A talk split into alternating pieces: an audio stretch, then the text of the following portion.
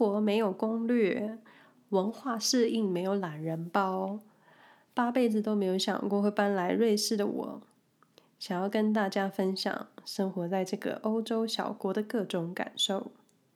我是安乔琳，大家都叫我 Angeline，一个从来都没有把瑞士放在旅游清单上的人，目前正在瑞士过着小众生活。今天想要来聊聊瑞士给我的第一印象。那我必须再一次强调，当初我第一次来瑞士的时候，我真的对这个国家一知半解。也许很多人都不信，想说怎么可能要去一个地方了，你都没有特别做功课。但就是我这种人，我不是这么喜欢按部就班的。踩景点，喜欢到处走、随便看的那种人。当然，这有坏处，因为时常你会突然想去一个地方，然后你没有研究路线，就会就会浪费很多时间。我记得多年前跟一个朋友自助旅行去冰岛的时候，嗯，你会说去了冰岛，你都要去冰岛了，你还不做功课吗？对，我其实没有特别研究去冰岛的时候该去哪里。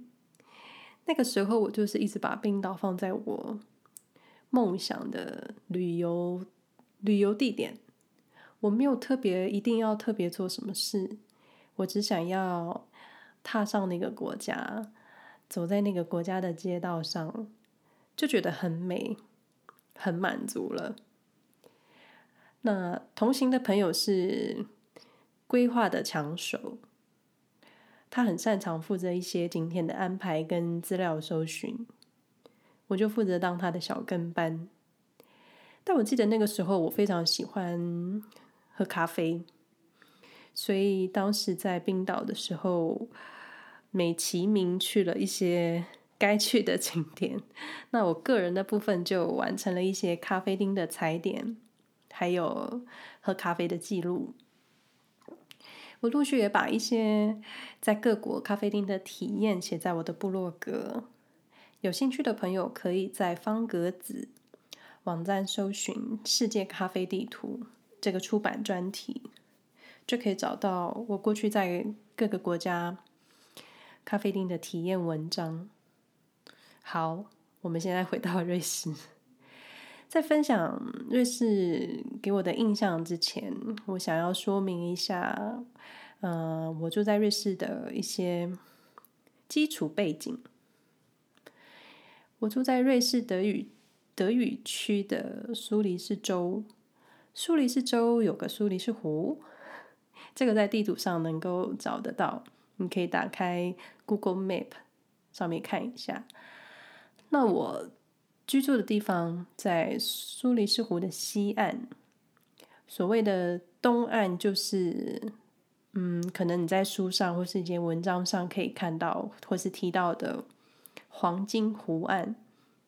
那所谓的黄金湖岸，就是下午的时候，太阳会往那个方向洒过去，就是所谓的西晒。还好我不是这么喜欢太阳，所以我觉得住在西岸，嗯，刚好。我平常一般固定的移动路线就是搭火车往苏黎世区的方向，然后去城市踏步。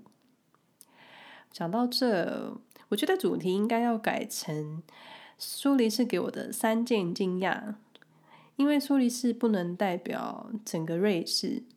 不然，我觉得法语区的人会觉得很不公平。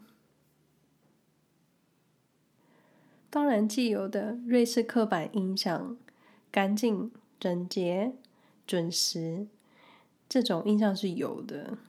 但说到瑞士，老实说，我每次第一个想到的城市只有日内瓦。我也不知道为何日内瓦深植我心，几乎每次提到瑞士的时候，我就只会想到日内瓦。而且我搬到瑞士之前，我根本不知道瑞士的首都是伯恩 （Bern）。这整个首都也太低调了。那我其实对日内瓦还是一知半解，就是一个遥远的地方，在瑞士，一个很多歌词写到瑞士城市的时候都会提到的地方。是说，谁会写苏黎世呢？后来稍微认识了瑞士，对日瑞士有基本的认识之后，有一天偶然听到陈绮贞的一首歌，歌词提到了，你看那九点钟方向，日内瓦湖的房子贵吗？然后我就觉得，啊。日内瓦房子超级贵的，所以很多时候太容易被被误导，觉得日内瓦非常浪漫。但确实，日内瓦比起金融重镇的苏黎世是更浪漫一点。而且你想，苏黎世这三个字用嘴巴说就觉得还蛮硬的，比起日内瓦，尾音你还能滑一下。然后你再比较这两个城市的语言。苏黎世说的是德语，德语耶，德语超硬。说法语的日内瓦还真的比较浪漫一点。后来我还很认真去搜寻有关华语歌曲里面有日内瓦或者是苏黎世的歌歌曲，果然苏黎世这辈子只有在华语歌曲里出现在两首歌，日内瓦至少出现了五次或者更多。所以是不是很容易、很直觉把日内瓦等于瑞士？还是只有我自己觉得是这样？欢迎你们留言告诉我。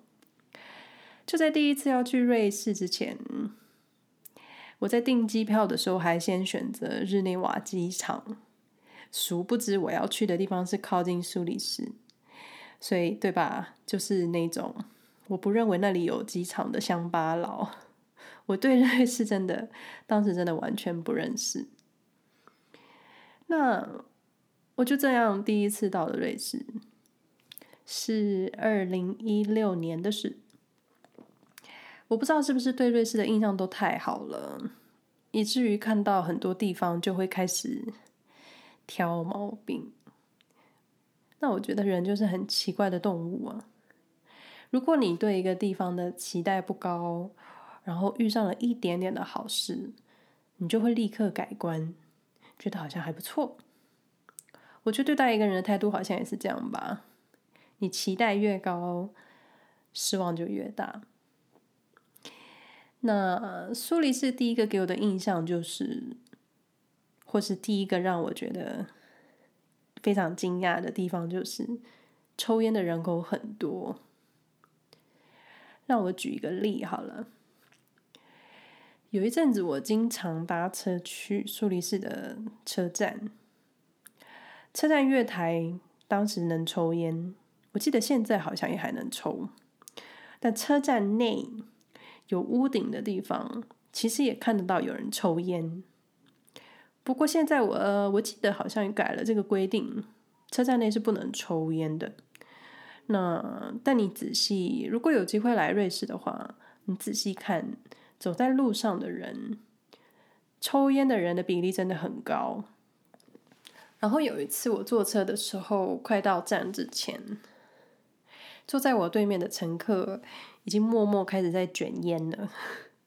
因为香烟在瑞士真的还蛮贵的吧，一包差不多要台币两百五上下，所以卷烟对抽烟的人来说相对比较便宜。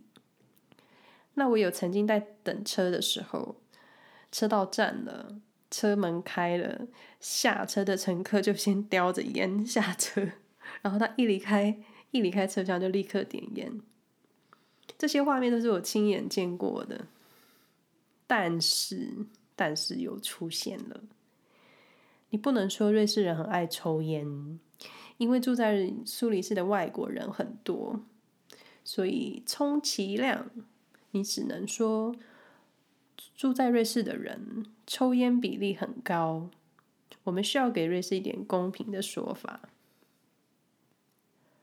然后就是烟蒂，因为等车的时候无聊，所以抽烟。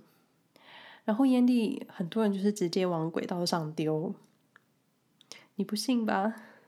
因为我经常在轨道上看到很多烟屁股，这个是我蛮惊讶的地方。那有几个地方真的也是很容易看到群聚的烟屁股，然后你就会想，瑞士不是超干净的吗？啊，对啊，跟其他国家相较比起来是相对干净。春天、夏天的路树花丛也是长得乱没一通的，但你总能看到烟蒂，还有一些垃圾在地上。所以又回到了，是不是对这个国家期望太高？你看到一点点的不对劲，你就会变成纠察队。说到纠察队，我觉得这又可以另外再开个主题来讨论瑞士人的纠察队。我觉得这个蛮瑞士标签的吧，因为瑞士人真的还蛮喜欢当纠察队的。看到烟蒂，然后就会看到很多口香糖粘在地上，这是我另外一个惊讶。但同样先说，这是我住在苏黎世的经验。其他瑞士城市的乡亲们可以来反驳我，因为我相信其他地方的整洁度应该是超级高吧，但可能就是被被都市拉下干净水平而已。我印象最深刻的一次就是我在市区走路的时候，走着走着觉得，嗯，这一面这一片的地板花色很特别，但又觉得哪里怪怪的。然后当时是男朋友的我先生说。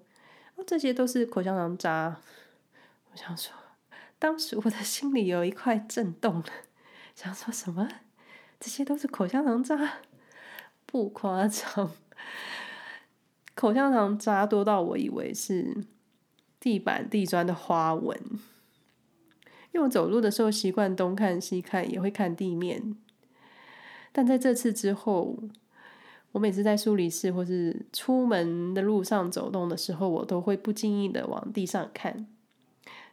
我应该也是纠察队吧，所以也有几次很幸运，我就踩着口香糖被黏着回家，就很困扰我。当然绝对没有抽烟这么困扰，因为夏天嘛，欧洲人都很喜欢在户外喝咖啡。用餐也希望坐在户外晒太阳，一面就是你知道享受阳光，二方面就是夏天嘛。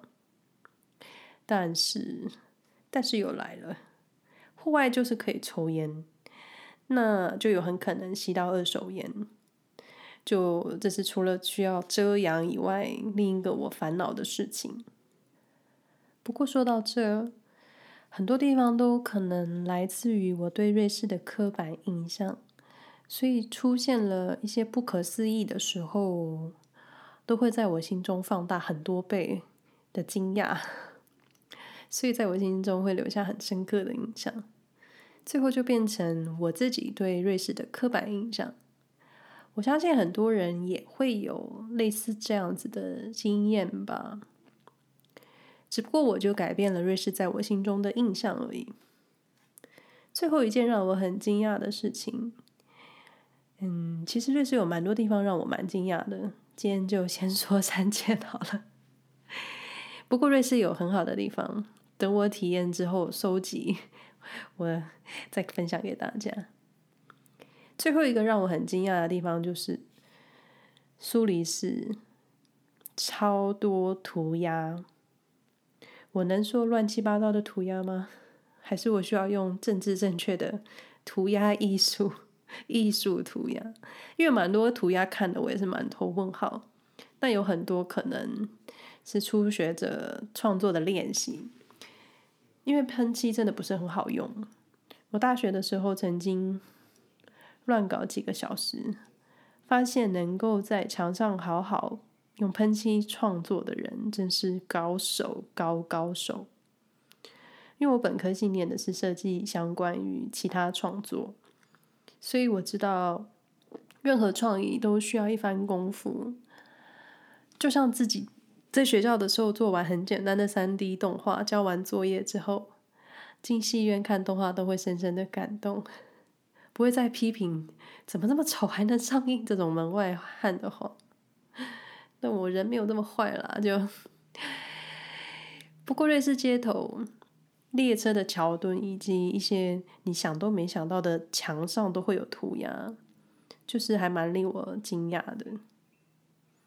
不过随着住在瑞士的时间久了，这些惊讶都会习惯。可能未来有什么惊讶，应该是过一阵子回台湾之后才会发生的吧。不过生而为人，还是不要那么容易大惊小怪的好。嗯，这个收尾是不是有点 问题？